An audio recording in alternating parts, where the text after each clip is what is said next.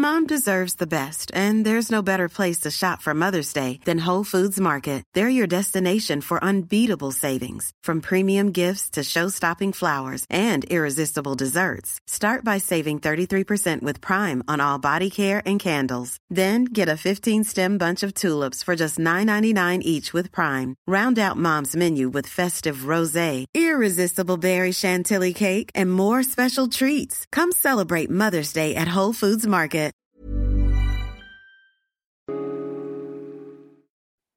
Hola amigos, ¿cómo están? Bienvenidos a un episodio más de Hoy Supe. Eh, para los que ya me conocen, yo soy Carla, me han visto en redes sociales, en los reels, en los en vivos, en historias, pero hoy estamos aquí en el podcast porque tenemos una invitada muy especial tenemos a Marisol Iturrios o como la mayoría la conocemos en Instagram, leamos un poco.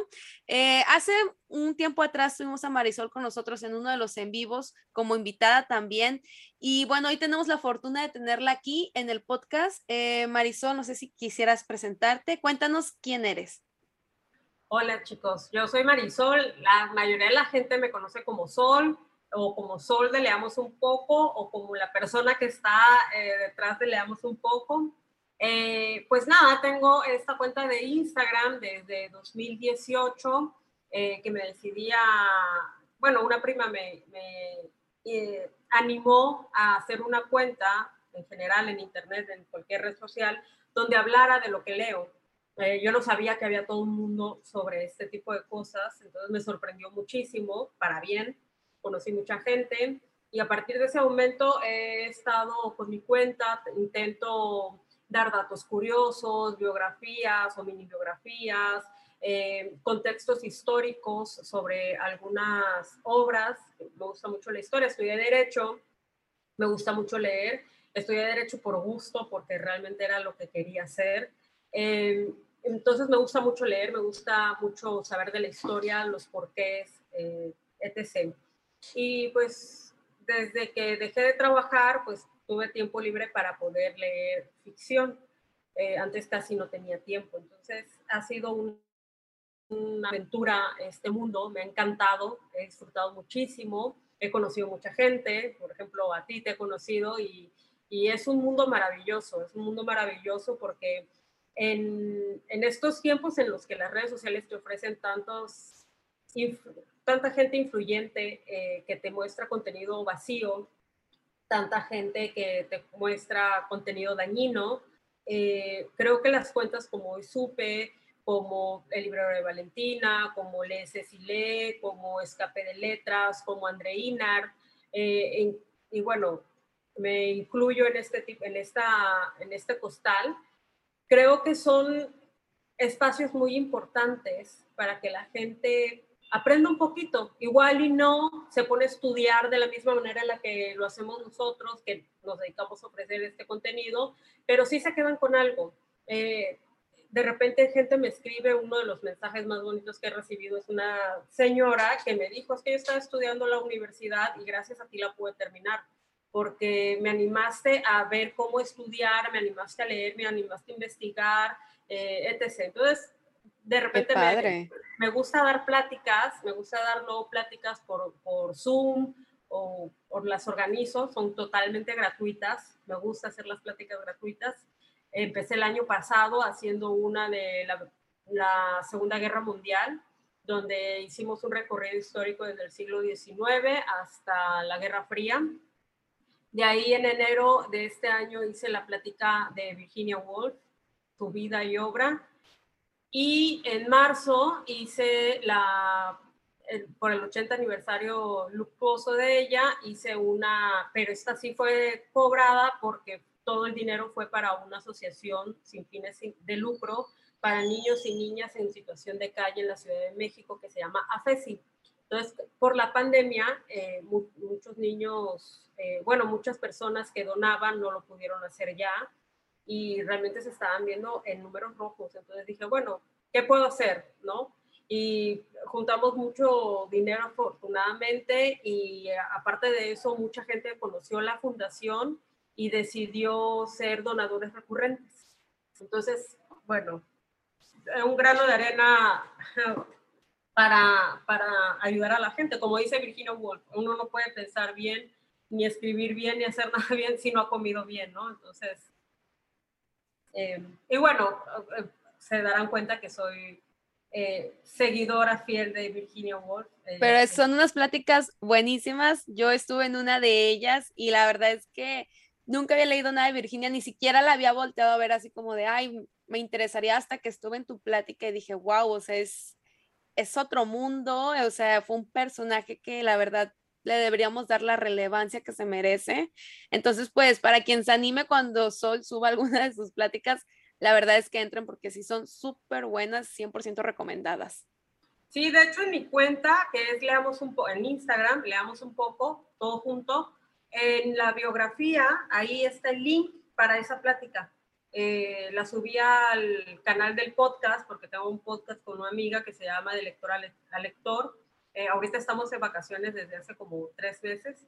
Y para las personas que se animen a leer a Virginia Woolf, eh, tengo un club de lectura exclusivo de ella. ahorita ya vamos a iniciar en septiembre con la señora Dalloway y pues bueno, este, eh, obviamente son talleres de lectura. Inició como un club de, lectura, pero eh, todos los miembros se quedan con cara de what, entonces empecé a hacer las guías de lectura, empezamos a hacer las reuniones semanales por Zoom para dar explicaciones, para tocar ciertos puntos, para responder ciertas dudas y para que no se, no, no se confundieran tanto. No todo el mundo este, tienen la misma facilidad para entenderla, algunos más, algunos menos, pero bueno, bueno para eso es el, club de lectura. Sí, pues ya lo oyeron, 100% eh, recomendadas las pláticas. Eh, también, por ejemplo, creo que tienes en tus IGTVs guardados como mini pláticas sobre ella, por si alguien también quisiera checarlo y ya luego, si se quiere animar al taller de lectura, estaría muy padre también. Sí. Pero bueno, ahora entrando en materia de, em, ¿de qué vamos a platicar, Sol? ¿Quisieras darnos una introducción, platicarnos aquí toda esta parte? Que digo, les puedo adelantar que es sobre el boom latinoamericano, pero esta vez ya no nos vamos a enfocar en los hombres, que en su mayoría hablamos de los hombres, no, boom latinoamericano igual a hombres, ¿no? Pero creo que, que esta plática se va a tornar diferente y muy interesante. Platícanos. Bien, pues es que hablar del boom latinoamericano, digo, no nos vamos a extender mucho en qué es ni nada, porque ya hay un episodio aquí en el podcast de Hoy Supe. De hecho, hay varios episodios del boom latinoamericano. Este va a formar uno de, esa serie. Eh, pero pues hablar del boom latinoamericano, cada... Hay muchas perspectivas de cómo y cuándo inició. En el libro de aquellos años del boom de Xavi Allen, él menciona que el boom latinoamericano realmente nace en Barcelona, ahí se crea el boom latinoamericano. Otras personas dicen que el boom latinoamericano en realidad es eh, el éxito de escritores latinoamericanos en España y de ahí siendo reconocidos y aceptados en todo el mundo. Eh, en general, tocando este, este, este punto del primero, el de Xavi Allende, y él en su libro tiene una sección sobre mujeres del boom latinoamericano. Y a mí esta plática me gustaría llamarla Las mujeres y el boom. Eh, van a escuchar mucho a Virginia Woolf y van a decir que no tiene nada que ver con el boom, pero eh, hacía como ella cuando eh, dio las conferencias de las mujeres y la ficción y decía, es que, ¿qué quiere que diga de las mujeres y la ficción?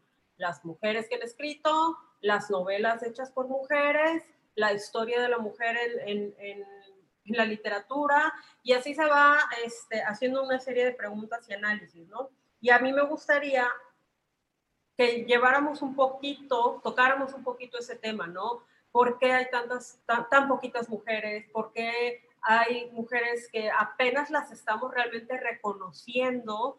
Eh, porque tuvieron un momento en el que sí publicaron y tuvieron cierto éxito, pero también fueron muchísimos años de enfocarse únicamente en los escritores.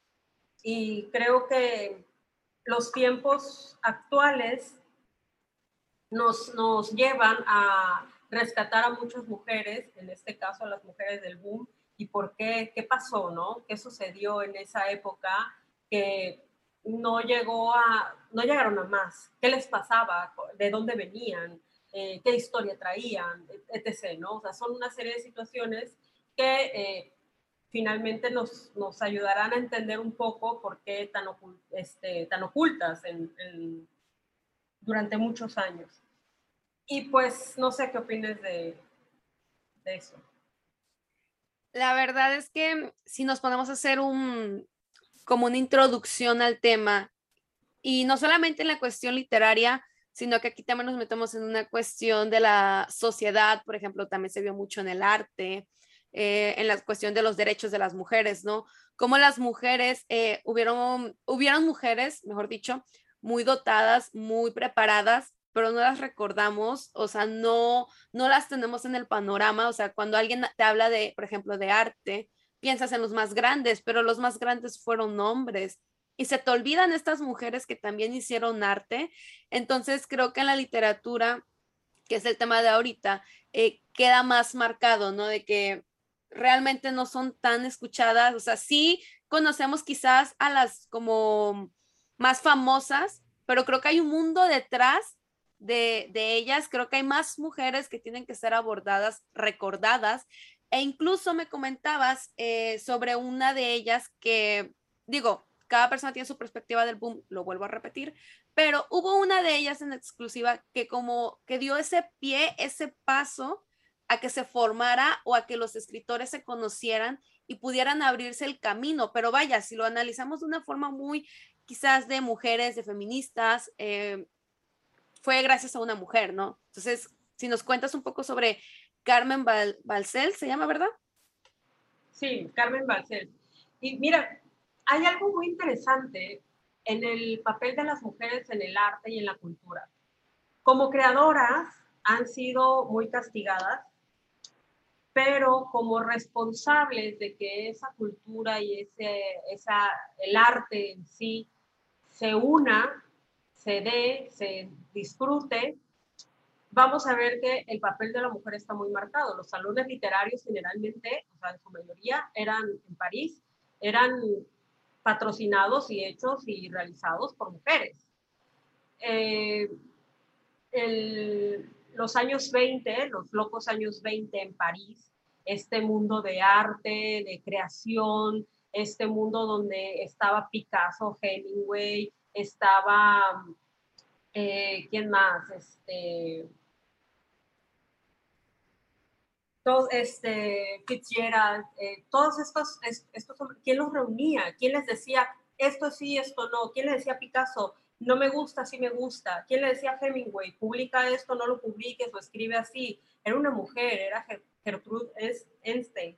Y a mí se me figura que Carmen Balcells es la versión española de ella solo que ella era gente literaria, ¿no? Ella ya tenía un título, una, profesión eh, que hacer. Y es muy importante checar este papel de las mujeres como, sí, como creadora, vaya, incluso hasta empezamos a reconocerlas por cuestiones negativas que les han pasado.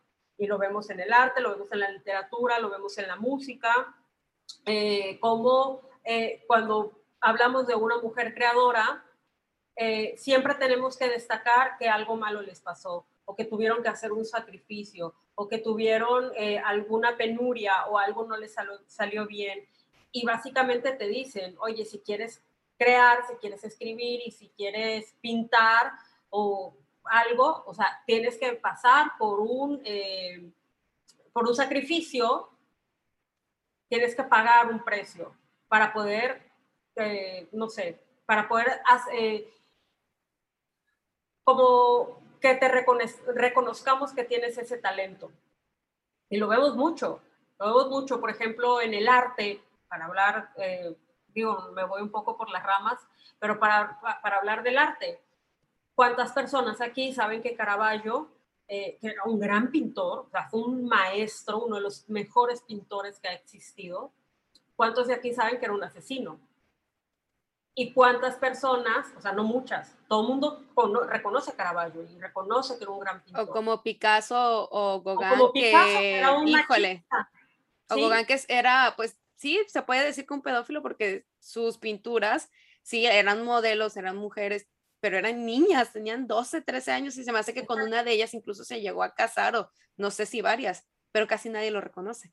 Exacto, pero ¿cuántas personas saben ese tipo de cosas? Todo el mundo sabe que, que Picasso tiene el Guernica, todo el mundo sabe que Caravaggio fue un gran pintor este de claros oscuros tan maravillosos e impresionantes, pero no todo el mundo sabe ese lado oscuro. ¿Cuántas personas que conozcan a Artemisia Gentileschi saben que fue violada Buenísima historia. Todo mundo lo sabe. Es lo primero que conoces de Artemisia, de hecho, que fue violada por su maestro y que fue torturada en el juicio. Entonces es este, eh, esta injusticia, ¿no? De qué le reconoces a una mujer o cómo la conoces y qué le reconoces a un hombre. Y dentro de esto va a haber una escritora de la que vamos a hablar aquí, que es Elena Garro. ¿Cuántas personas no la atacan por haber colaborado cuando fue lo de Tlatelolco? Pero pues no, no toques a, Carlos Fuentes, no toques a Gabriel García Márquez. No toques a Borges. No, toques a Borges, no toques a Neruda. Este, pues, digo, hablando de escritores latinoamericanos, que, que, que realmente aquí sí te pones a pensar, a ver, o sea, si vamos a pasar factura de todas las cosas negativas que has hecho, vamos a pasarla completa. No nada más te lo pases a una mujer. Entonces, si vamos a separar al artista del, digo, para mí, dependiendo, ¿no? Si vas a hablar de una manera biográfica, dilo todo. Dilo todo, pero dilo todo por parejo. Si vas a hablar de una técnica, de una estructura, de un estilo, pues no tiene caso. O sea, no, no llegas a, a, tocar a la persona como tal. Sí, claro, o sea, estás hablando del arte tal cual. O sea, entonces, aquí es este, o todos colos o todos rabones. Pero pues bueno, pues sí. hablemos de Carmen. a lo que veníamos, ¿no? ya, nos fuimos un poco, si no, ahorita entramos ahora si quieres hasta con temas de historia. sí, hombre. No, este, ya casi aquí hacemos un manifiesto. Pero vamos a hablar de Carmen. Cuando hablamos de las mujeres del boom, o sea, realmente hay que tocar eh, el nombre de Carmen Balcells. No podemos hablar siquiera del boom sin ella. Carmen Balcells fue la que le puso el azúcar a los muéganos del boom, a todos estos escritores y los unió e hizo una familia.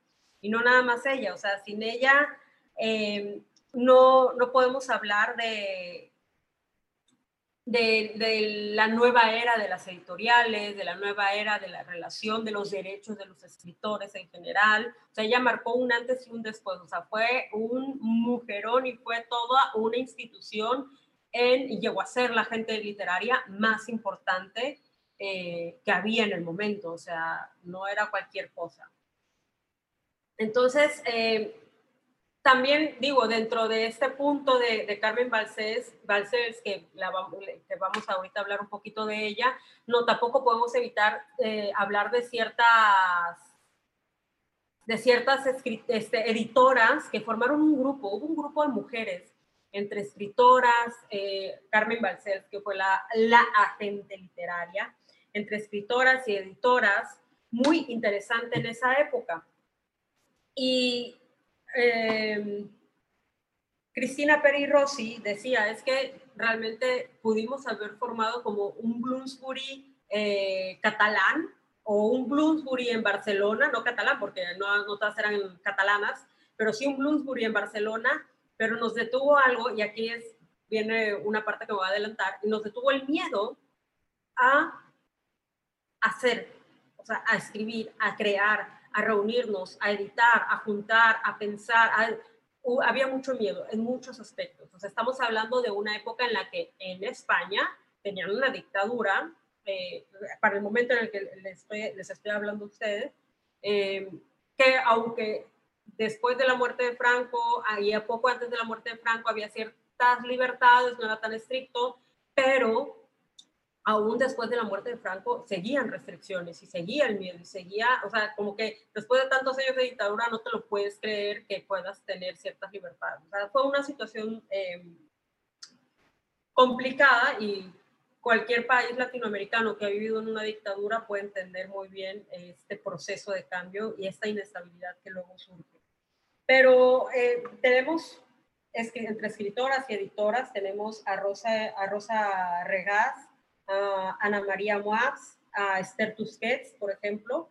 Eh, tenemos a Beatriz de Moura, que eran un grupo de, a Cristina Peri Rossi, Peri Rossi que eran este grupo de, de creadoras que, que cambió el mundo en ese momento y que eran mujeres tan importantes.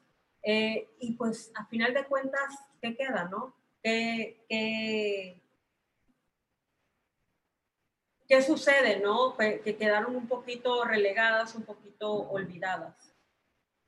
Pues sí, porque la mayoría conocemos quizás Elena Garro, Isabel Allende, pero eh, de ahí en fuera yo creo que otras de renombre no, no las hay.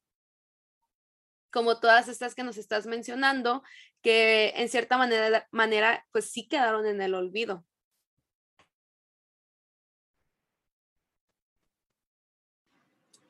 Bien, cuando hablamos de Carmen Balcells, porque tampoco es así como que mi amiga Carmen, hablamos de, más bien cuando hablamos de las mujeres del boom latinoamericano, eh, no podemos eh, dejar de hablar de Carmen Balcells, que fue realmente la que hizo todo esto, o sea, Carmen fue la que llamó a la gente, llamó a, Vargas, a Vargas Llosa, a Julio Cortázar, a, a Gabriel García Márquez, llamó a varios escritores, o sea, no son los únicos, son varios, es que son varios los escritores que, formaron parte del boom latinoamericano. Si bien es cierto, los más famosos son ellos, pero pues bueno, ahí hay más. Y mucha gente nada más se queda así como que, ay, nada más ellos fueron los, los, este, los del boom latinoamericano, no, o sea, hubieron más personas, hubieron más escritores y escritoras, eh, pero, pero bueno, eh,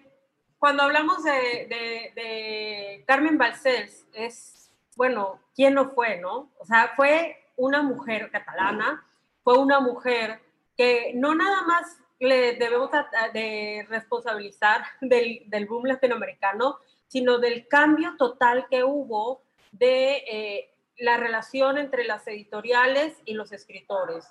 Le dio tanto eh, le quitó mucho poder, mucho abuso a las editoriales, porque antes las editoriales básicamente hacían lo que querían con los escritores, eh, les daban una nada, digo, todavía como que les siguen dando muy poco, pero antes oh, si querían les pagaban, si no, no. O sea, si bien te iba, te pagaban, porque, bueno, eras X escritor y lo que sea, ¿no? Si no, pues paga tú tu libro y ahí te voy pagando. Hay muchas anécdotas de, de este tipo de situaciones de escritores con editoriales o que luego venden el libro en otro idioma, en otro país, y se hacen locos y no les dan este, su parte de pago de esas ventas. Entonces, bueno, así pasaban muchas cosas, porque uno de ellos era Sandor Maray, pues no tiene nada que ver aquí, pero tampoco Virginia Woolf y lo tocamos, ¿no? Son ejemplos, chicos, son ejemplos que a mí me gusta dar de repente. Eh, el caso es de que volviendo al tema, eh, hay un, hay un grupo de mujeres que también, ah, haciendo un paréntesis eh, sobre Carmen Balcells, hay un grupo de mujeres muy importante en el mundo latinoamericano que está formado por Carmen, escritoras y editoras. Y estamos hablando de Cristina Perirossi, estamos hablando de Rosa Regaz, estamos hablando de Ana María Moab, Esther Tusquets, Beatriz de Moura. Este grupo de mujeres era un grupo como tal, unido, eh, de mujeres intelectuales eh, eh, en la literatura, en general, desde sus trincheras. Y decía Cristina Perirossi, es que nosotras pudimos ser el Bloomsbury en Barcelona, pero había mucho miedo, había mucha inseguridad había mucha, eh, había muchos impedimentos, más que nada psicológicos, eh, y obviamente sí, que sociales y todo lo que tú quieras, pero estamos hablando de una época muy cultural. Y en ese momento eh, era más que nada el miedo. El miedo también, pues, muchas de ellas venían de dictaduras, las mismas españolas estaban en una dictadura, aún después de la muerte de Franco todavía estaba este pensamiento en este, en este tipo de, gobierno.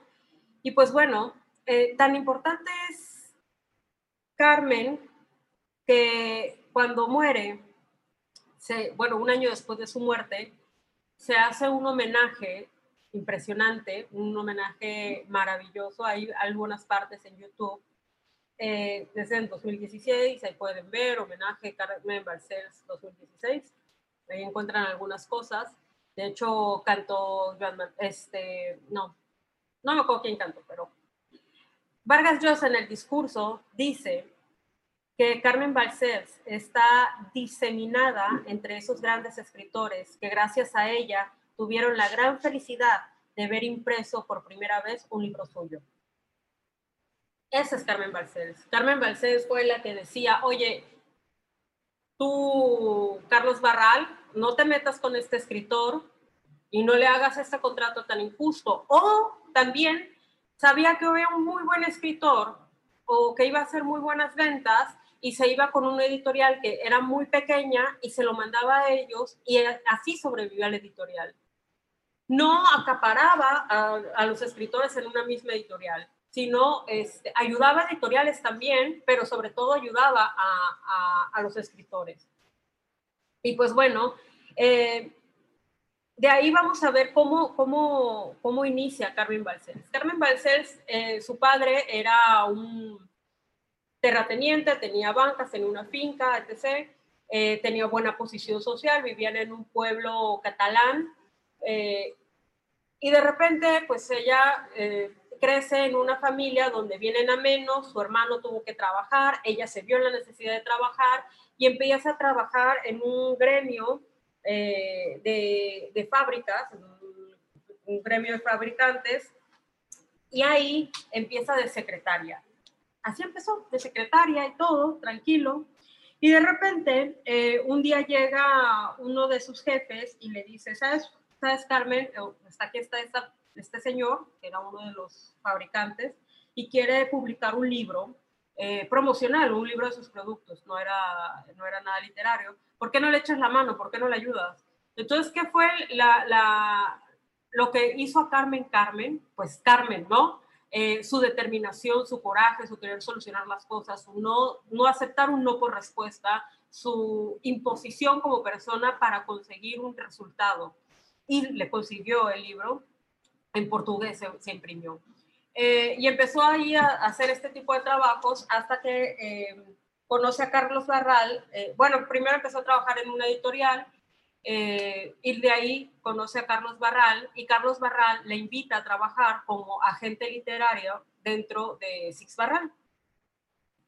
Y ese trabajo duró 24 horas, porque Carmen empezó a revisar los contratos y se dio cuenta que había una gran injusticia hacia los escritores y le dijo, ¿sabes qué, Carlos? Yo no puedo trabajar así contigo. O sea, la verdad, eh, yo, mi trabajo como agente literario es pelear contra ti y contra todos los editores y contra todas las editoriales de las injusticias que le hacen a los escritores. Porque esto que les hacen es una porquería.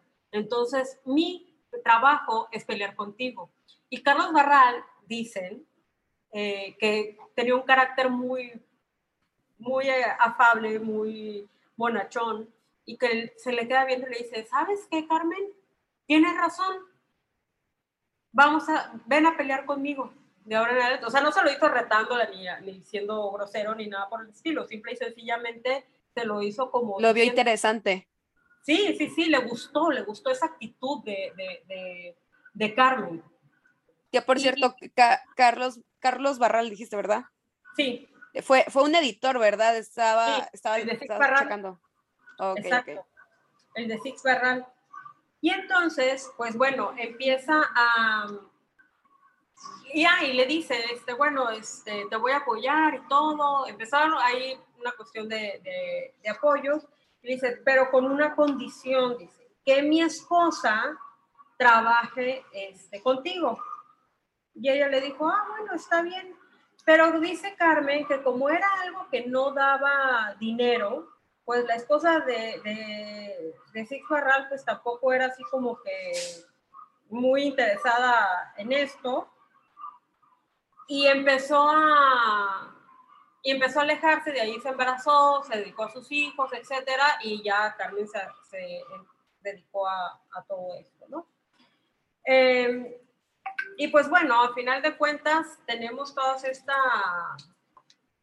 esta historia con Carmen y algo que, que dio el boom a, Latinoamérica fue eh, el saber y el sentirnos suficientes, el sabernos que podemos hacer las cosas, el saber que, que, se puede escribir, el saber que, que hay gente culta. Eso, bueno, quiero eh, que con eso cerremos, porque es algo muy bonito.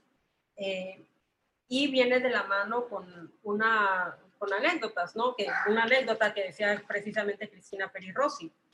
Pero pues bueno, no sé tú qué opinión tengas de Carmen. Para mí es, de hecho le decían mamá grande.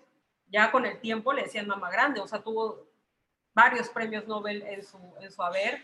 El último creo que fue eh, Vargas Llosa. Ella fue, de hecho, cuando ves el discurso de Vargas Llosa, se ve a Carmen ahí en el público este, dando su discurso. Eh, pero en el momento de la premiación ella tuvo que salir a Barcelona porque fue cuando su esposo murió. Entonces fue un, un momento agridulce eh, y es muy interesante ver cómo Barcelona en este momento toma el lugar de París, porque París era París desde muchos años antes, desde el siglo pasado creo, era el epicentro de la cultura, del arte, de las creaciones, de la literatura. Desde la, Belle Époque, si no me equivoco. Desde la, Belle, desde la Belle Époque, exactamente. Obviamente con la Segunda Guerra Mundial se quiebra todo, se desestabiliza todo, mucha gente se va a Nueva York y todo, hasta que encuentran un lugar en Barcelona los escritores eh, y encuentran a Carmen. Carmen era realmente con tal de tener allá sus escritores, ella conseguía piso, conseguía escuela para los niños, conseguía hasta dónde se iba a hacer el peinado la esposa del escritor, todo lo conseguía. Eh, y me gusta mucho eh, cómo inicia el libro de, de, este, de Xavi Allen, porque dice que el boom llegó a Barcelona en un coche de alquiler en noviembre de 1967 Nadie sospechaba en el desierto aragonés de los, de los monegros que aquel viejo SEAT que, lo atraves, que atravesaba esas carreteras con las ventanas bajadas y con una familia adentro, llevaba en su maletero un movimiento que quebraría los cimientos de la literatura en español. Era cuando llegaba eh, Gabriel García Márquez con su familia a Barcelona. Entonces, eh, pues bueno, no sé, que quieras comentar. Pues fíjate, a mí me gustaría como recalcar, y ya después te voy a hacer una pregunta, em, me gustaría recalcar el hecho de cómo gracias a una mujer se dio pie, se abrió las puertas para toda esta parte de, de, los escritores del boom. Por ejemplo, hace, hace un tiempo estaba yo leyendo, ¿no? Cómo cada persona tenía su finalidad. Si lo podemos armar quizás en una empresa, pues cada persona, cada individuo tiene su finalidad. Está el diseñador, que está el que da la cara, que está el gerente, eh, independientemente, todo esto, siempre había alguien que estuviera detrás de las ideas, alguien que te decía, hazlo así, hazlo acá. Y entonces, a veces, eh, como es la persona que menos aparece ante las cámaras, es a quien menos reconocemos y nos vamos por quien sí las da, ¿no? Por ejemplo, eh, digo, dando otro ejemplo que a lo mejor, como dirías tú, no tiene que ver, pero pues vaya, entra en el rango de la literatura.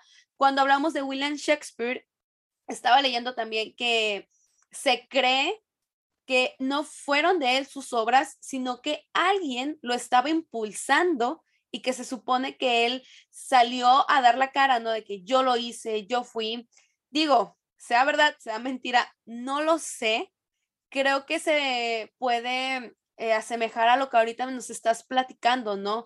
Sobre cómo sí conocemos a García Márquez, conocemos a Vargas Llosa, conocemos a Carlos Fuentes, a, Cortázar, pero se nos olvida esta parte que quién, la, quién los impulsó, quién los apoyó, quién estuvo ahí detrás de este movimiento. Y por ejemplo, de, del grupo de mujeres que nos estabas contando, que estaba ahí junto con Carmen. Ellas, ¿nos puedes platicar un poco sobre ellas? ¿Eran españolas, eran latinas? Eh, ¿Ellas qué onda? ¿Publicaron o publicaron? Sí, mira, por ejemplo, eh, tenemos a Nelida Piñón, esta escritora brasileña, que de hecho aún vive, sigue publicando y todo.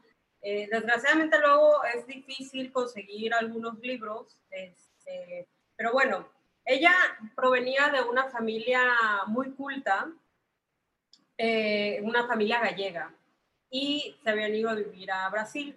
Ella tiene la nacionalidad brasileña. Y dice ella que cuando, cuando ella era chica, ella soñaba con irse a Europa, porque sus papás siempre hablaban de España, de Europa, etc. Entonces ella soñaba irse para allá. Y eh, a ella todo lo que fuera cultura, todos sus papás se lo daban a manos llenas. Ella tenía una cuenta abierta en la biblioteca de la ciudad donde vivía, de la librería, perdón, donde vivía. Eh, su padre se, le dejaba ya pagado todos los días una entrada al teatro.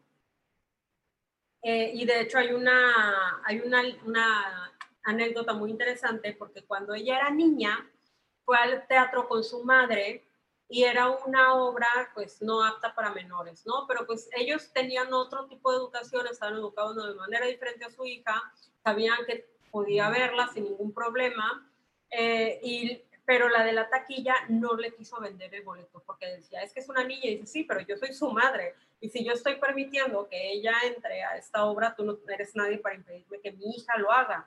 Y empezaron a discutir todo el caso de que tuvo que salir el director del, del teatro y, se, le sorprendió tanto la gallardía de la madre y, las, y todo lo que ella le comentaba y todo lo que ella fundamentaba para que su hija viera esta obra, que las invitó, les dijo, no, no paguen, yo las invito. Eh, y entonces, eh, Nelida Piñón cuenta mucho que en ese momento voltea a ver a su madre le dice, oye mamá, ¿verdad que siempre hay que luchar? O sea, ella sí tiene ese recuerdo de que siempre que tú creas en algo tuyo, lucha por ello, no cedas ante las injusticias, no cedas ante la imposición de alguien más. Y esto más tarde pues iba a estar relacionado con la dictadura que, que vivió este, en esa época Nélida, ¿no? Antes de mudarse ella a Barcelona, ya había publicado dos libros. Uno de ellos se llama El tiempo de las frutas, que lo publicó en 1966, y el otro es fundador de 1964. De ahí ella va a huir a, España, llega a Barcelona, este, debido a la dictadura que había en Brasil, y pues ella ya conocía a Carmen, o sea, sí ya la conocía, y pues ahí es que publica Tebas de mi corazón en el 74. Tebas de mi corazón es una novela de realismo mágico que habla sobre una población del Santísimo y es un lugar todo exótico, todo extravagante, con mujeres enormes, que desde chiquitas se les da mucho de comer para que sean grandísimas y todo, pero de ahí es toda una cuestión muy carnavalesca la historia. Eh, y como dicen, desgraciadamente fue publicada después de 100 años de soledad y pues, no es una novela que todo mundo reconozca. Entonces, bueno, Nélida es una de las escritoras brasileñas más importantes en su historia. Hay muchísimas, hay muchas escritoras, pero bueno, hablando precisamente de este periodo, eh, ella fue una de esas escritoras que no nada más publicó en esa época del boom y que fue traducida ni nada sino que se fue a Barcelona, que es lo que menciona Xavi Allen aquí, que son escritores que se van a Barcelona a publicar. Entonces, es que era un tiempo y era un momento cultural, social, eh, político, económico en Latinoamérica, donde había muchas dictaduras, donde había mucha desestabilidad eh, y que eso mismo hace que estos escritores crean estos libros, crean poemas, crean escritos para darle sentido a lo que estaba sucediendo. ¿Por qué eso hace el artista? Y el artista me refiero al músico, al escritor, al pintor. Explica a través del arte lo que de otra manera no puede explicar. Cuenta una realidad, cuenta qué sucede de una u otra manera. Así encuentres a, todo lo que sucede en 100 años de soledad o encuentres, por ejemplo, esta población del Santísimo, donde las mujeres son enormes, donde suceden muchas locuras, etcétera. O sea, es la manera de explicar muchas cosas que pasan en una realidad o en una situación dada. Y, creo que, pues bueno, aquí Nelia Piñón eh, nos, nos habla un poquito de ello. Y otra escritora, una uruguaya que, que, que se fue, ya he mencionado ahorita, que fue Cristina Peri Rossi. Ella va a llegar a Barcelona en el 72. Entonces, ella huye de Uruguay, ella ya tuvo, a ella, a sí le costó mucho más trabajo la adaptación, porque ella no llegó con, ya tenía contactos, ella no. Ella huye porque en Uruguay el gobierno, como ella escribía en el periódico y estaba en redes en contra del gobierno, el gobierno prohibió que se publicaran sus libros, le, le prohibió escribir en público, este, le prohibió que hablara en medios de comunicación, hizo que la corrieran de la universidad donde daba clases, o sea, la vetaron por completo. Entonces ella dijo, no, o sea, yo no puedo quedarme aquí esperando a que el, el próximo paso sea que me encarcelen. Y lo que hizo fue este, huir, se fue a, a, ¿cómo se llama? A Barcelona, pero ella antes de irse a Barcelona sí había escrito cinco libros, o sea, ella sí era una escritora consagrada, ella era una escritora famosa, reconocida. entre esos libros, es, bueno, más bien, voy a decirle los libros, está, eh, les voy a leer, a decir los libros que publicó en Barcelona, que está Viviendo de, del 63, Los Museos Abandonados, el libro de mis primos, y hay un poemario que se llama Evoe, que es un poemario erótico lésbico. Eh, como anécdota es de que a pesar de toda esta fama que ella tenía, eh, no conocía a nadie, entonces no, le costó mucho trabajo para empezar a publicar. Eh, y entonces ella encuentra un trabajo con Esther Tusquets, que en ese ya ella, bueno, Esther Tusquets era Esther Tusquets, y Esther, pues, se empiezan a llevar, se empiezan a hacer amigas y todo, y ella le dice, a ver, ¿qué tienes? Lo leyó y logró colocarle el lumen. Y a raíz de ahí es que empezó a conocer a todo este grupo de mujeres que anteriormente dije. Este, hay un poemario que de hecho salió, se fue publicado de manera póstuma, que se llama Estado de Exilio, y en ese poemario ella va contando absolutamente todo. Por ejemplo, ella vivía en un barrio, ella decía, es que Barcelona era un barrio muy marcado, o sea, el barrio súper pobre, el barrio de clase media y el barrio de clase, alta. Tú no podías imaginar que alguien de clase media estuviera en el de, en el de alta o viceversa, y mucho menos el de clase súper pobre en cualquier otro. Ella llegó a estar en estos súper pobres y en una ocasión sale en la televisión y pues todos los vecinos que en su momento la saludaban, la querían y todo eso, la empezaron a rechazar y le decían, tú lárgate de aquí, tú sales en la tele, eres famosa y que no sé qué. Entonces ella tuvo que mudarse porque era muy, eh, se, se, empezó a, hacer una relación muy áspera con sus vecinos, incluso con... Como, a ver, ella estando en el barrio, yo ya ahí me perdí, estando en el barrio pobre, cuando se dieron cuenta que ella era famosa, fue que la corrieron. Sale en la tele, sale en la tele, deja tú, no famosa, salió en la tele. pero, para, pero para ellos, una persona que salía en la tele era una persona famosa. Ok. Entonces ellos decían, y entonces las personas famosas son ricas. Entonces, si tú eres rica, ¿por qué vives aquí? Ah, ok, ya entendí, ya entendí. Entonces, hacer un rechazo por, y aparte ella decía, es que yo no soy, yo no era rica, o sea, yo no nada que ver. Eh, pero bueno, este, eh, de hecho, hay un libro que publica que se llama La tarde del dinosaurio, que tiene el prólogo de, Julio Cortázar, eh, que era una persona que la admiraba muchísimo.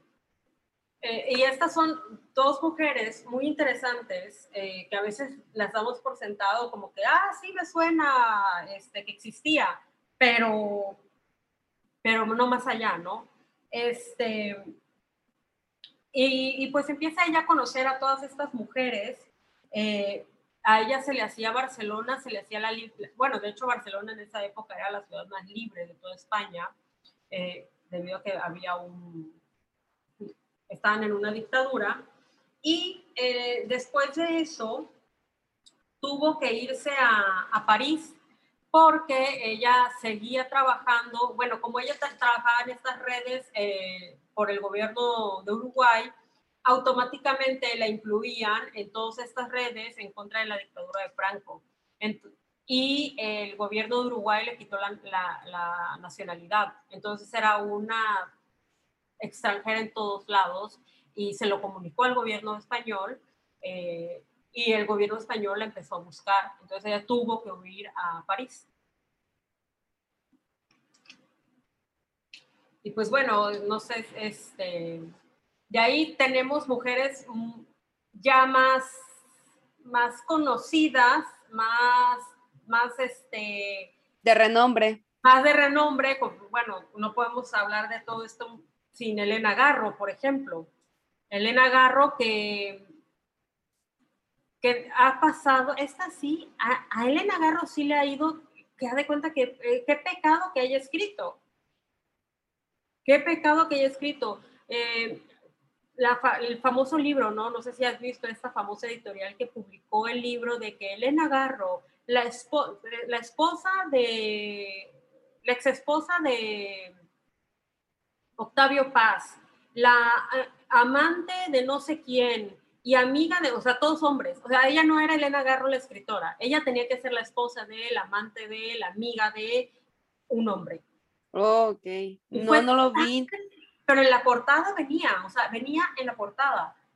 Y fue tan criticado, digo, yo dije, es que, ¿cómo puede ser posible? Digo, luego se preguntan, es que ¿por qué siguen luchando por este tipo de cosas? O sea, por este tipo de cosas.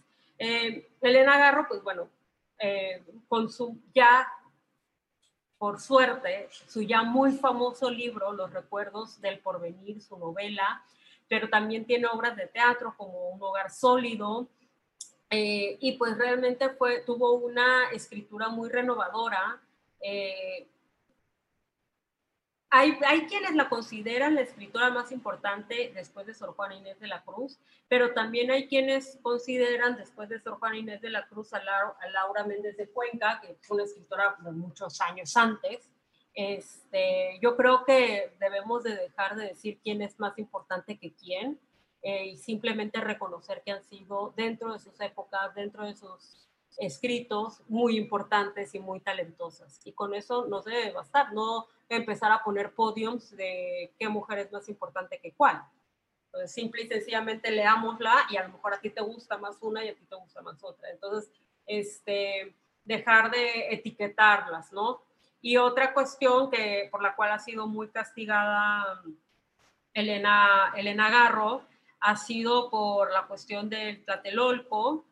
Eh, se la acusó de participar con el gobierno. Este, eh, a mí se me hace injusto esta parte también, porque hablar de Elena Garro y castigarla y decir que es que él fue una espía y fue esto y fue lo otro, bueno, entonces vamos a castigarlos a todos y vamos a castigar a Neruda, vamos a castigar a Octavio Paz, a Gabriel García Márquez, a, a este, Arreola, eh, vamos a castigarlos a todos, ¿por qué no? O sea, ya si nos vamos a... Todos parejos. Sí, si nos vamos a, a, la policía de la moral y a la policía de lo correcto, pues es que también hay violadores y pedófilos en, en los escritores latinoamericanos y asesinos. Entonces, eh, pues vamos a, darle su lugar mejor como escritora y como escritora talentosa, como buena escritora. Eh, y bueno, y eso sin contar, eh, ya si hablamos de Octavio Paz, todas las penurias que tuvo que pasar. O sea, Octavio Paz le pedía que quemara sus escritos, que porque es que él sufría mucho si ella escribía, porque él se sentía poco talentoso, entonces tenía que quemarlos y toda esta violencia psicológica que sufrió mucho Elena Garro. Pero estuvieron juntos, ¿verdad? Fue su esposa. Fue su esposa, sí. La mejor manera de reivindicar y de conocer a una escritora, a una escritora en general, es leyéndolo y decidiendo si, te gusta o no lo que, lo que hizo.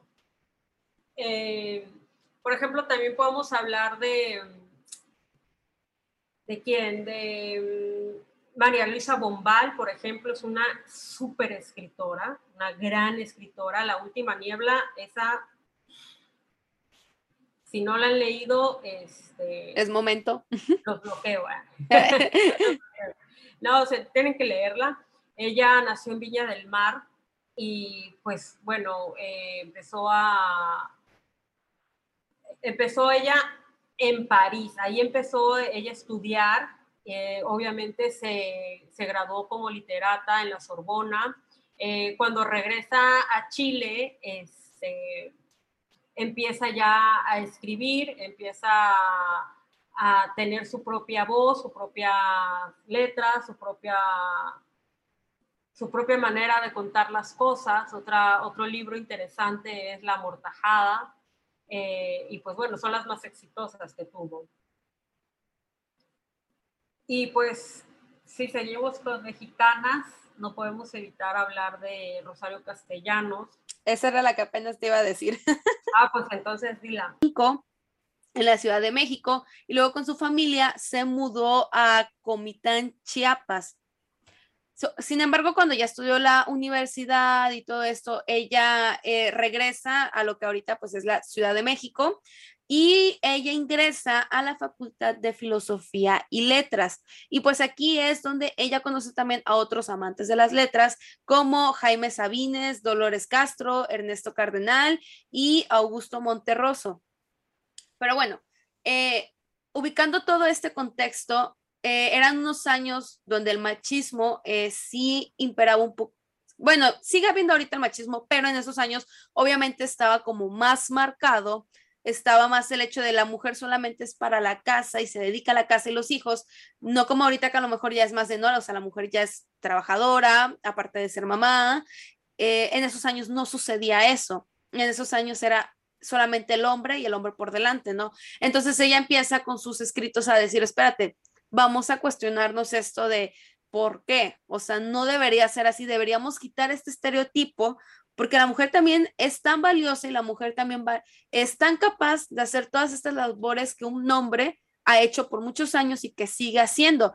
Y aparte de defender la parte de las mujeres, también empieza a defender a, a, otro grupo vulnerable que fue el de los indígenas, porque en ese tiempo, bueno, ella le toca como el rezago, ¿no? De lo que fue la revolución entonces, pues bueno, eran también grupos que eh, estaban rezagados, que estaban eh, aplastados, que los veían de menos. Entonces ella también como que empieza a alzar la voz por ellos y pues bueno, es recordada como el hecho de, sí, defendías a las mujeres y también a los indígenas. Eh, para ser mujer, ¿no? O sea, para acabarla era una mujer que defendía a las mujeres con sus obras y pues a los indígenas, así como a muy grandes rasgos, ¿quién fue Rosario Castellanos?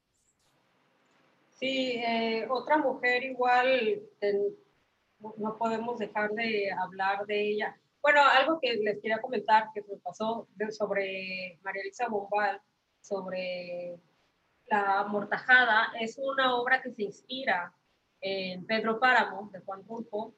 Eh, mucha gente dice, ah, es que es la copia, es que es la copia. Bueno, deberíamos entonces definir si en literatura existe la copia o existe este, este tipo de cosas. Estamos hablando, imagínate, de Shakespeare, que fue Shakespeare, eh, dicen que no, era, o sea, no eran historias originales tal cual, sino que la, la, magia de él era que utilizaba toda esta gramática, toda esta revolución que hizo para, para sobresalir. Pero bueno, sigamos. Eh, otra de ellas, de, estas mujeres, fue Clarice Lispector, que ella fue hija de refugiados ucranianos y pues se va, llega a Brasil cuando estaba muy pequeña y de ahí se casa a los 17 años con un, este, con un diplomático.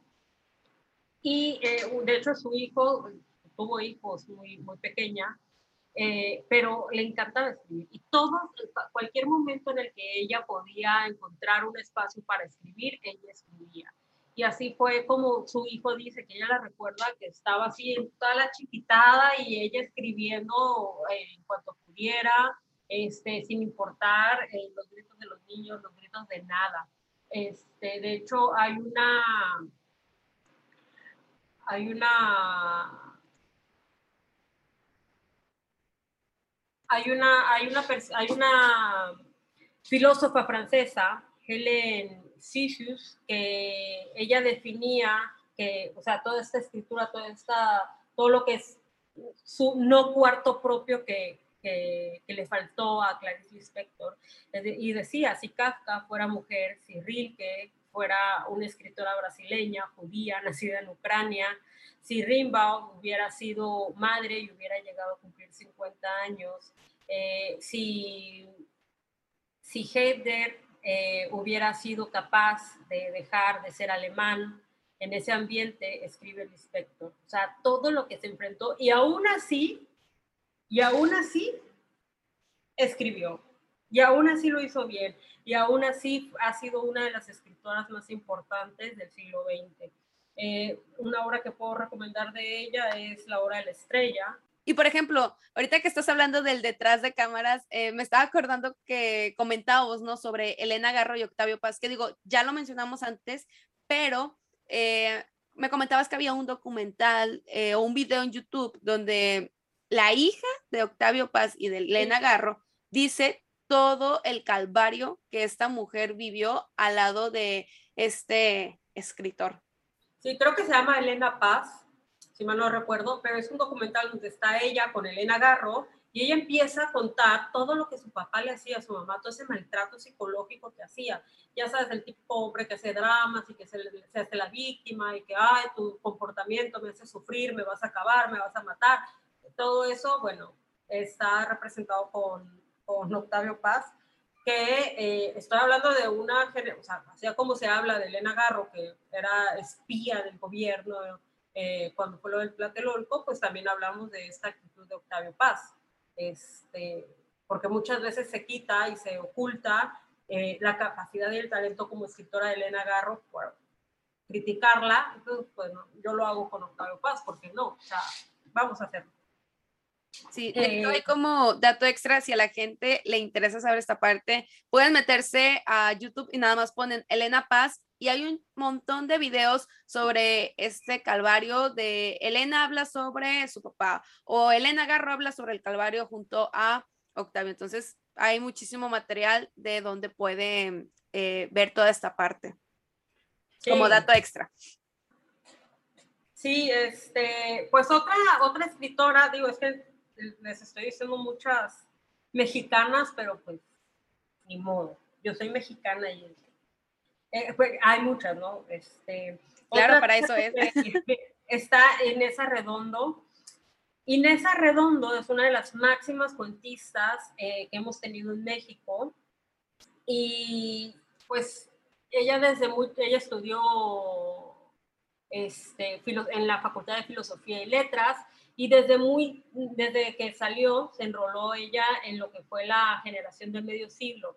Y ahí estuvo con Juan Rulfo, con Juan José Barriola, con Carlos Pellicer Cámara, con Julio Torri, con Jaime Sabines, también estaba Rosario Castellanos. Este, y pues bueno, un libro para recomendar de ella básicamente es buscar sus cuentos, cuentos completos o una antología de cuentos de Inés Arredondo eh, también sirve.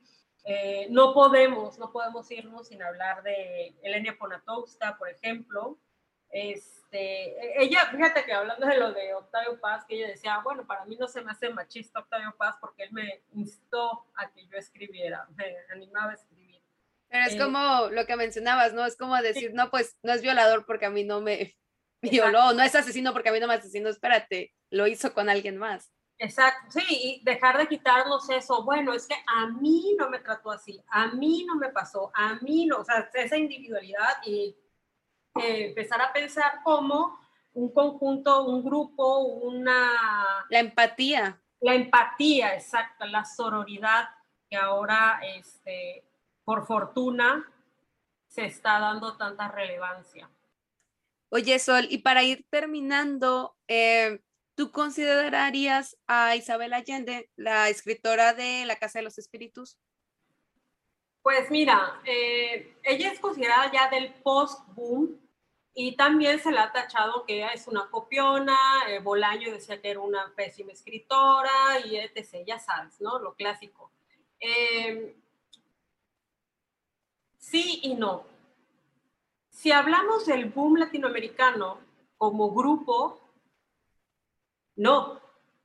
Es más, ni siquiera ninguna de las mujeres que hemos dicho, porque el boom y muchos escritores que se fueron, o sea, porque está, por ejemplo, Mutis, que también no vivió en Barcelona, pero se la vivía ahí y viajaba seguido.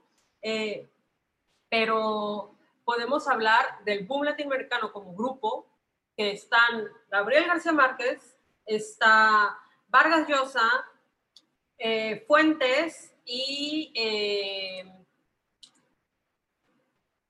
y ¿cómo se llama? Y Julio Cortázar. Y nos hablamos de un periodo del, del 60, de entre los 60 y, y, eh, y los 70, pero pues hablamos de cuando, lo que dice Xavi Allen, cuando llegó este, García Márquez a, a Barcelona, que es este, en el 67, y termina con el puñetazo que le dio Vargas Llosa a, Gabriel García Márquez. ¿Por qué? Porque entonces hablamos de un grupo del boom latinoamericano que se rompe cuando se dispersan estas amistades, cuando realmente termina y se quiebran dos de las, de, la amistad de dos de los pilares más fuertes de ese grupo pero también podemos hablar del boom latinoamericano como un movimiento cultural, porque el boom latinoamericano es más allá de cuatro escritores nada más, es un movimiento cultural que realmente le dejó a, la, a, Latinoamérica un reconocimiento muy importante. Al, a principios del siglo XX, para que una persona fuese considerada culta y, e interesante, eh, por lo general tenías que aprender a hablar francés porque la gente habla, leía la literatura francesa del siglo XIX, leía también la literatura inglesa del siglo XIX, la literatura rusa. Entonces esos eran, wow, la cultura. Cuando eh, empezamos a hablar del boom latinoamericano, el boom latinoamericano es, es que nos dio a ese algo, o más bien a esa generación le dio ese algo de saberse suficiente, no nada más a la población, a los lectores, sino a los escritores, de saberse suficiente, de sentirse suficiente. O sea, fueron años en que ser culto también era leer a, un escritor latinoamericano. Fue ese movimiento cultural donde estos escritores, porque, o sea, Vargas Llosa, por ejemplo, se fue a escribir a París antes de Barcelona, se fue a escribir igual este, Márquez, igual Fuentes, pasaron a París antes. Y fue Carmen que les dijo, oigan, vénganse para acá, vengan conmigo. Entonces, eh, esta, e, este reconocimiento, porque decía Cristina Peri Rossi, cuando yo llegué, a pesar de que ya tenía cinco libros publicados y era reconocida en Uruguay, cuando yo llegué a Barcelona, ni siquiera sabían que existía Uruguay. De América del Sur, lo, a lo mucho conocían Argentina, o sea, ya di mucho, pero ni siquiera sabían, o sea, consideraban que un escritor latinoamericano no era eh, interesante, no tenía nada que contar, no sabía hacer literatura, y lo que le dio el boom latinoamericano a Latinoamérica y al mundo fue demostrar que en América Latina se hace buena literatura, que en América Latina vale la pena traducir escritores, que en América Latina puedes leerte lo mejor en, literatura y que tú como latino crezcas leyendo a otros latinos. Tú como latino se te animes a leer a, a una Cristina Peri Rossi, a una Rosario Castellanos, a una Elena Garro, a una Nélida, eh, y, te sientas que estás leyendo, o sea, no, te, no que lo sientas, sino que más bien les des la oportunidad porque sabes que puedes encontrar algo bueno, no algo eh, salvaje como lo consideraban en su momento. Y pues lo que hizo Carmen fue, Carmen Balcells, fue saber que aquí había algo bueno y darle la oportunidad a ellos y lanzarlos al mundo. Ese es el movimiento cultural donde, donde surge esta ola de escritores y escritoras que le dan una nueva voz. Hay, una, hay un documental, bueno, hay una serie documental argentina que se llama Impriman la leyenda. Y eh, hay un capítulo que habla exclusivamente de las escritoras olvidadas del mundo latinoamericano. Eh, entre ellas, pues ya algunas de las que hemos dicho, que está Elena Poniatowska, Clarice Lispector, y este, habla también definitivamente de Carmen Balcells, este, habla de otras mujeres olvidadas, este, como Silvina Ocampo, es, y ese está dirigida por una argentina que se llama Cecilia Priego, y por Xavier Allen, que es el escritor del libro que les dije, eh, Aquellos años del boom, que está publicada por el sello editorial Debate de Penguin Random House. Eh, y pues bueno, o sea, eh, ahí ellos dicen, sí, es que en los años 60 y 70 era un club, el club del boom latinoamericano era un club de hombres, donde estaban Márquez, Cortázar, Vargas Llosa y Fuentes. O sea, esos eran y se nos ha olvidado que existen eh, obras como La Hora de la Estrella, se nos ha olvidado que existen este, obras como eh, La Mortajada, se nos ha olvidado que existen eh, obras como Tebas de mi corazón, y etcétera, etcétera, etcétera. Nada más nos limitamos, o sea, Poniatowska, que tiene premios Cervantes, este, no nos limitamos a un Rayuela, a un Cien años de soledad, a un que son muy buenas obras. Yo no digo que no, no demerito la calidad literaria de los escritores, pero pues vaya, o sea, es que también hubieron mujeres. Es que también hay otro mundo por conocer. Exacto, exacto. Fíjate que hay, un, hay una persona que tiene una cuenta que se llama Genaro, que se creo que su, su cuenta es los libros de, de, de Geni, eh, con guiones intermedios entre cada palabra, y él se ha dedicado mucho a hablar de las escritoras latinoamericanas, de las escritoras en general, pero de las escritoras latinoamericanas. Le ha dado mucha voz y ha dedicado mucha parte de su, de su cuenta hablar de escritoras latinoamericanas. Y a mí me parece que esto es, un, es una maravilla porque ves cómo poco a poco eh, las mujeres empiezan a, a recuperar esos espacios que les fueron quitados, que les fueron arrebatados, que les fueron ocultados. Y, bueno, y está en nosotros como lectores la responsabilidad de no nada más hablar, este, ah, sí, existió tal escritora, o ah, sí, tal cosa, sino hablar y leerlas, leerlas para que el día de mañana que te digan algo malo de alguna de estas escritoras, tú contestes con alguna novela o algún libro o algún cuento, poema que te haya gustado de ellas, o sea, no nada más quedarte callada.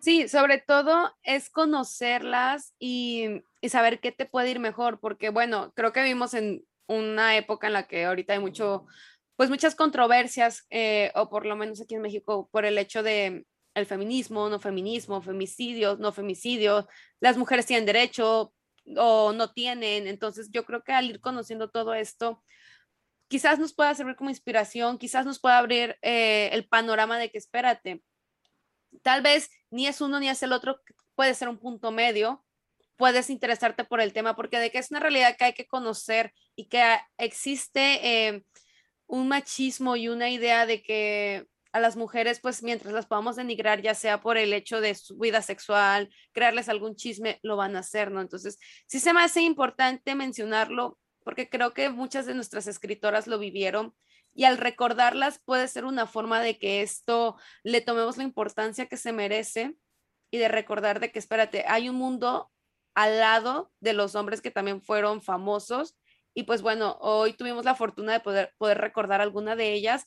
Y bueno, eh, recordando también como punto importante que esos famosos literarios que hoy conocemos también fueron eh, su punto de partida fue gracias a Carmen, a la señora Carmen. A la mamá grande. Sí, ya sé. Fíjate que hay algo muy interesante y es un ejercicio al que voy a invitarte a ti y voy a invitar a todas las personas que escuchan. El Lo acepto. vayan a su librero y dejen en él, o sea, sacan sus libros, pero solo dejen libros escritos por mujeres. Tomen una foto del antes y una foto del después, a ver cómo se ve. Y creo que es una manera de hacer conciencia. Yo no digo que no leamos a hombres, ¿sí? o sea, yo no podría dejar de, leer escritores hombres, eh, sea cual sea su pasado como, como persona. Eh, me gusta la literatura como tal, eh, tampoco quito el dedo del renglón u oculto alguna cuestión negativa en su, en su, persona, pero me gusta leer, o sea, yo la literatura no la hago sin Franz Kafka, por ejemplo, y era, tenía sus cosas Kafka con las mujeres. Eh, la literatura no, no, la veo sin Tolstoy. Y eh, hace poco hablé de él, eh, cómo trataba a su mujer. no la veo sin muchos escritores que tienen, como personas, son una basura, pero crearon cosas maravillosas. Y si no, y si no quito, si no dejo de leerlos a ellos, ¿por qué no darle o, hacer una, un nivelar nivelar mi librero a escritoras y dedicarme a, leer mujeres. Es desde que vi ese ejercicio y lo hice, me dediqué a, a, descubrir mujeres, a leer más mujeres, a pesar de que todavía me queda un mundo de hombres por, por, por, descubrir, por conocer, pero creo que también ellos ya tienen un nombre, un lugar en la historia de la literatura y hay muchas mujeres a las que se les está recuperando de esa historia de la literatura. Y creo que parte de esta llamada sororidad hay que aplicarla en eso. Leo mujeres, me gusta leer mujeres. Hay una cuenta que se llama De hecho leo solo mujeres y me, me, guío mucho luego por esa cuenta, pero también por todo lo que hablo, por todo lo que investigo, por todo lo que aprendo, por ejemplo, de la cuenta de, de ustedes, de Hoy Supe, que me hace descubrir mujeres mexicanas también, actuales. Pasadas, te, estaba comentando que acabo de comprar un libro de Guadalupe Amor. Este, quiero seguir descubriendo a las que ya no están y a las que aún están. Y, y, el día de mañana que me inviten a alguna otra persona, mi número es, no, no es cierto, contrataciones. Ese es el correo. No, el día de mañana que, que, que tome la voz que me inviten a tomar la voz para hablar de libros, poder recomendar también mujeres. O sea, digo, lo hago, pero cada vez más, cada vez menos conocidas, cada vez más interesantes, cada vez, bueno, todas son interesantes, pero cada, cada vez más, cada vez más, cada vez más. Eh, sacarnos de, esta, de este círculo de solo escritores. Eh, por eso me gusta tanto Virginia Woolf. Eh, hace poco que leíamos Un cuarto propio, eh, léanlo, léanlo y van a entender realmente de lo que estamos, lo que queremos hablar, este, Carla, Carla y yo, o externarles, Carla y yo. No está mal y creo que es una colaboración en conjunto, hombres y mujeres, para lograr que, que esto sea algo bueno para la sociedad y redimir muchas cosas del, del pasado. Concuerdo totalmente contigo y si vamos a cuentas que también recomiendan eh, a mujeres, también el de un país lector habla también sobre hombres, pero menciona mucho a las mujeres e incluso hay una cuenta de arte, digo ya, ya me estoy yendo a otra rama, ¿verdad? Pero también hay cuentas exclusivas para mujeres y tocan todo este, este hecho. Andrés de un país lector que tiene una cuenta muy buena, muy Buenísima. buena este, y en cuanto, en cuanto a arte para este, feminista, de hecho, que está Fem Sapien, Elena es una española que tiene una cuenta donde hace memes con arte, pero también luego hace, ella estudia, bueno, ella es historiadora del arte, pero ahora está en una maestría, creo, de la historia del arte desde, desde la perspectiva de género y rescata muchas mujeres eh, rescata muchas obras de arte que fueron atribuidas a hombres y pues resulta que cuando empiezas a revisar los documentos pues no era así este, y pone su posición a cada quien. Como ella dice, a mí me gusta mucho cómo, es, cómo pintaba este, este pintor o este o este, o sea, no es que odia a los pintores, no, no. pero cuando hablas de historia del arte pues di todo, ¿no? O sea, di lo bueno y lo malo. Una cosa es hablar de historia del arte, que es lo que hace ella, y otra cosa es de hablar de las técnicas. Cuando hablas de historia del arte sueles eh, omitir muchas situaciones, lo que hablamos al principio. Es lo mismo cuando hablas de historia de la literatura. Hace poco tenía, tengo yo ahí un libro que se llama Historia Ilustrada de México y vienen diferentes segmentos. Y viene uno de gastronomía, uno de pintura, uno de arqueología y hay uno de literatura. Tenía, cuando lo terminé, tenía tanto coraje por ese libro que no te miento, o sea, tengo un coraje que hasta quería llorar del coraje y de la impotencia. Eh, no te lo reprimas, sácalo. Ahorita puedo llorar, amigos. no, eh, viene historia de la literatura. Evidentemente tienen que poner a Sor Juana Inés de la Cruz. Si no lo hubieran puesto, pues ahí sí les hubiera escrito a la persona responsable y, lo hubiera escupido virtualmente. Eh, pero, pero independientemente de eso, en la parte de los, lo vi, quería yo ver si ponían a María Enriqueta Caramillo, que igual fue una gran escritora, un parteaguas en la literatura mexicana, eh, y luego quería ver si ponían a Laura Méndez de Cuenca, a ninguna de las dos la pusieron, se me hacía inverosímil que no las pusieran. Y luego cuando nos fuimos al siglo XX, en la literatura, la historia de la literatura del siglo XX, de toda la historia que hablan de todas las escuelas, de todos los movimientos, de todos los escritores, de todo, hay un párrafo, solo un párrafo que enlista mujeres. Nada más dice como subtítulo literatura femenina y pone un listado de mujeres. No se dice más. Como si no hubieran existido como si no hubieran, como si, ah, sí, bueno, hubieron mujeres que, escribieron. Por si alguien me reclama, lo voy, a, lo voy a colocar. Pero se me hace, sí, sí, sí. O sea, sí, bueno, las menciono. Es esa, es ese no querer dar reconocimiento.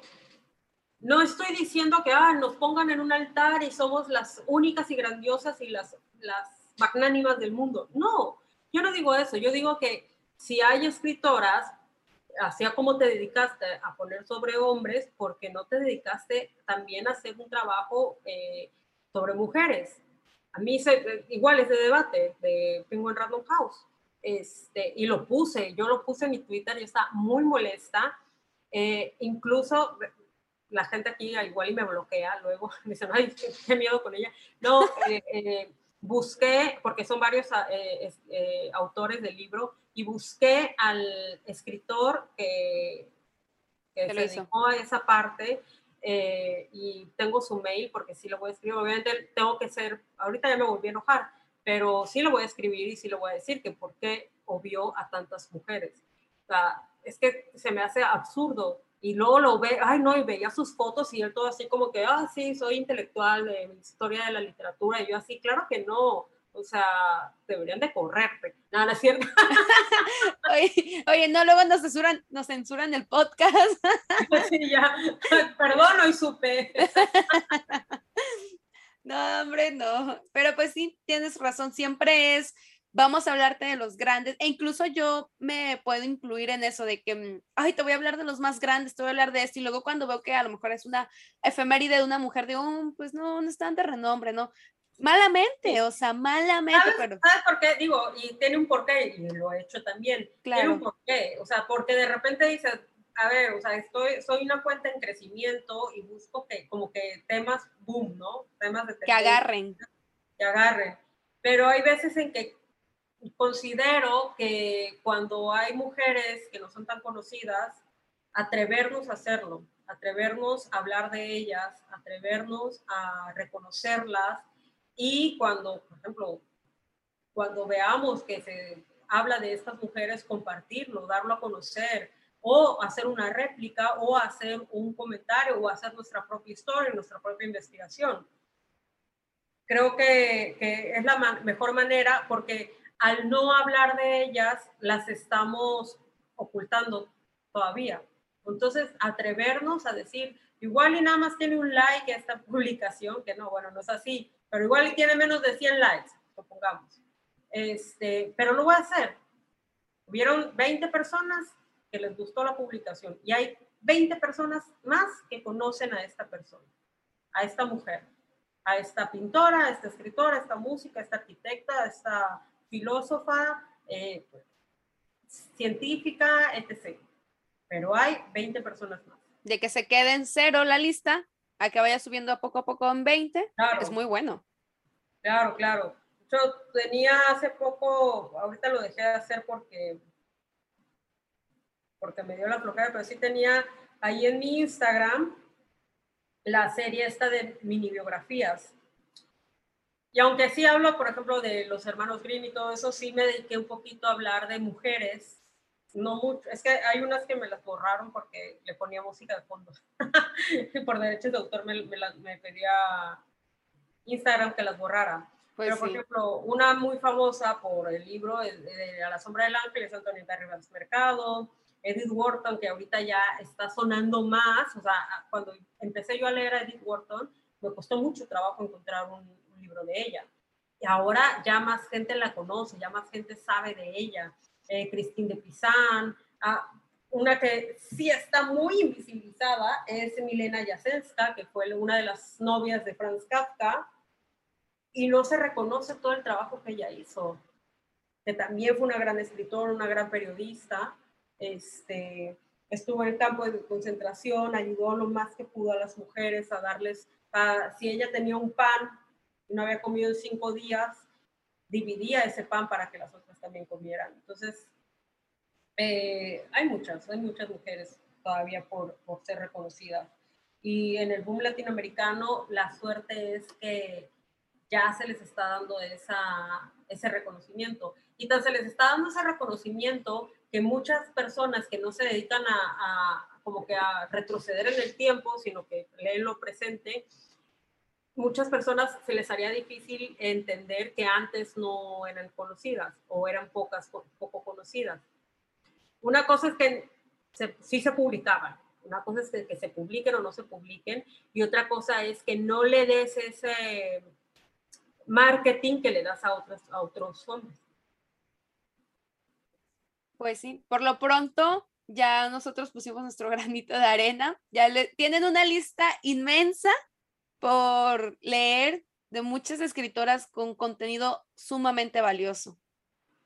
Y el ejercicio de checar sus libreros.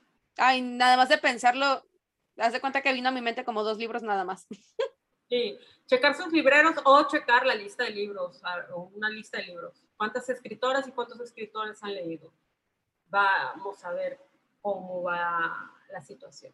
Bueno, mira, creo que preferiría el de cuánto, cuántos he leído, porque pues obviamente algunos han sido prestados, entonces creo que la lista se hace más, pero estoy segura que van a ser muy pocos de mujeres. Pues bueno, hay tarea. Hay tarea. Hay tarea. Ya la próxima vez que compren, compren, si compran dos libros, compren uno de una mujer y uno de un hombre.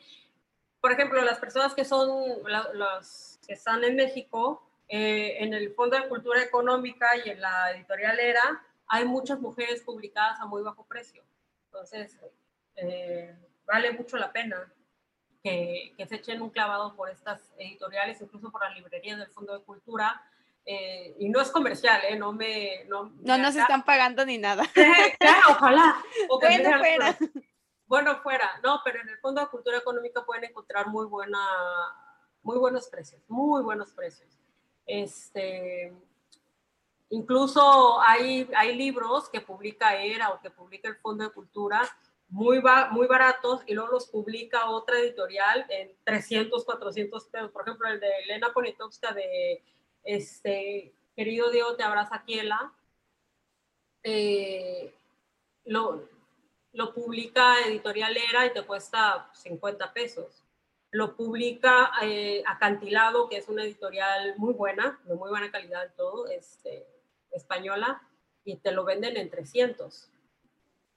Sí, la verdad es que sí le suben de precios. O luego hay otras, eh, hay una editorial, ay, ahorita no me acuerdo el nombre, ahí la voy a buscar y se la subo por este, las historias, eh, que los precios de esos libros están como, yo creo que compré uno hasta en 70 pesos, así, o sea, de que bien barato, y ya luego lo ves que lo sube Gandhi o, o, tiendas así por el estilo que tienen por internet. ¿no? Que 150, 200, o sea, sí les suelen subir mucho el precio. Sí, están, por ejemplo, Editorialera, eh, está Colofón, está Lectorum, el Fondo de Cultura, este, ¿cuál otra editorial barata? Porrúa, este, son editoriales que dan acceso al, al, público, al lector, a la lectora. Grandes de la literatura también. Tengo como tres libros de ah. ellos y también son pues relativamente baratos. Sí, sí, sí, sí. Y bueno, ya si uno dice, quiero leer algo, pues también se puede aventar con Emu y con Mirlo. Bueno, Mirlo es de Emu, pero este, editores de Estados Unidos. Eh, que yo ando un poco peleada porque se dice que tratan muy mal a los traductores y a los editores, entonces no sé, no sé si recomendarlo o no.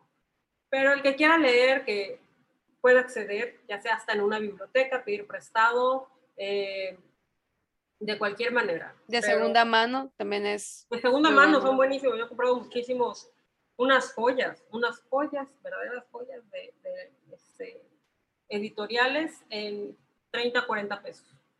Ya sé, bien baratos. Pues bueno, Sol, no sé si te gustaría cerrar con algo más, dejarnos alguna frase, algún recordatorio. Pues frase no tanto, chavos, porque ahorita ya me agarran con el cerebro cansado después de tanta plática. Pero, este, pues nada más invitarlos a hacer el, el, trabajillo este. Es más, cuando se publique este, bueno, ahora que ya van a haber publicado en Hoy Supe este episodio, dejen en los comentarios cuántas, a ver si se atreven, vamos a ver si se atreven, cuántas mujeres tienen en su librero versus cuántos hombres o cuántas mujeres versus cuántos hombres en sus libros leídos o cosas leídas, ¿no? Este, si son valientes, podrán, podrán van a, comentar. Si no, serán una decepción. No, no es cierto. Ah, y todo se queda bueno. no, este, sí, no, ojalá y se animen, ojalá y se animen porque, a ver, ¿qué onda? Y también que nos recomienden, o sea, dijimos solo algunas escritoras eh, que nos recomienden libros sobre el mundo latinoamericano, ya les recomendamos uno. Este, hay uno muy bueno que quería comprar, pero ya no, la polis, igual es del boom, eh, pero este habla más de la cuestión política, de los movimientos sociales, económicos que había alrededor del boom latinoamericano o que se vivía en esa época. Este, y pues nada, nada más hagan el ejercicio, lean mujeres, eh, recuerden que hay que hablar de las mujeres creadoras por sus creaciones, no por no, no revictimizar a las mujeres, no fijarnos en las cuestiones negativas, leámosla y veamos si nos gusta, si no nos gustan. y nada, leer, leer y leer.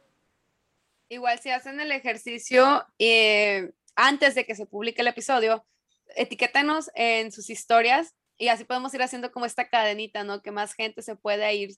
Em, espera, antes de que ¿Cómo van a...? Ajá, sí, ya luego entendí, ¿no? De... Ah, es que, ¿sabes qué está en mi mente? Que lo iba a subir a una historia. En mi mente estaba de que lo, lo iba a subir a la historia. Y así, ¿cómo van a hacer el ejercicio? En mi mente fue, ¿se va a subir a la historia o es una historia? Te juro que eso pensé, te digo. Es que ya es mi cerebro que está cansado también. Sí, ya estamos muy cansadas, chicos. Aparte ya es la hora de la comida. Hoy no saqué nada descongelado. Ya se enteraron todos así de... De que no sacas nada descongelado. eh, que iba a subir. Ah, sí, ya. Eh, y bueno, pues finalmente si hacen el ejercicio, eh, y nos, nos, pueden ir a publicar, ¿verdad? En alguno de los posts o súbanos sus historias y nos etiquetan y así más gente se puede ir enterando para que podamos hacer como esta cadenita, este ejercicio. Y de igual forma se los vamos a estar recordando ahí por nuestras historias para que nos animemos a ver cuántas mujeres tenemos en el librero, cuántos libros escritos por ellas. Creo que va a estar muy interesante. Sí, va es, es, es un buen ejercicio para hacer conciencia. Así que ojalá se animen, o, y no, no hacer conciencia, sino para darnos cuenta, ¿no? O sea, eh, hay mucha gente va a decir, ah, yo leo lo que me gusta sin importar el género, que no sé qué, pero eh, lean un cuarto propio. Sí, la música de, telenovela, léanlo, léanlo. no, lean, lean mujeres. Pues, de sus países también. No sé de qué país estén escuchando, de México, pero los países que estén escuchando también sería interesante. En definitiva. Pues muchísimas gracias, Sol, por estar aquí con nosotros, por recordarnos la importancia de leer a, las mujeres, de leer nuestro propio género y de recordarnos que hay que también darles ese lugar y recordarles a ellas, ¿por qué no? También, si tienen muy buen contenido. No, muchas gracias a ustedes por invitarme. Este, y recordemos el poder de las mujeres creadoras, de las mujeres en el arte, en las en, la literatura, en la música, en todas partes. En definitiva. Y eh, pues bueno, ya lo vimos aquí. Las mujeres en el boom latinoamericano creo que estuvo muy interesante. Si este episodio te gustó y te pareció interesante, entonces ayúdanos a compartir el podcast con alguien más. Y recuerda que también te esperamos en nuestras redes sociales. Muchas gracias por escuchar Hoy Supe.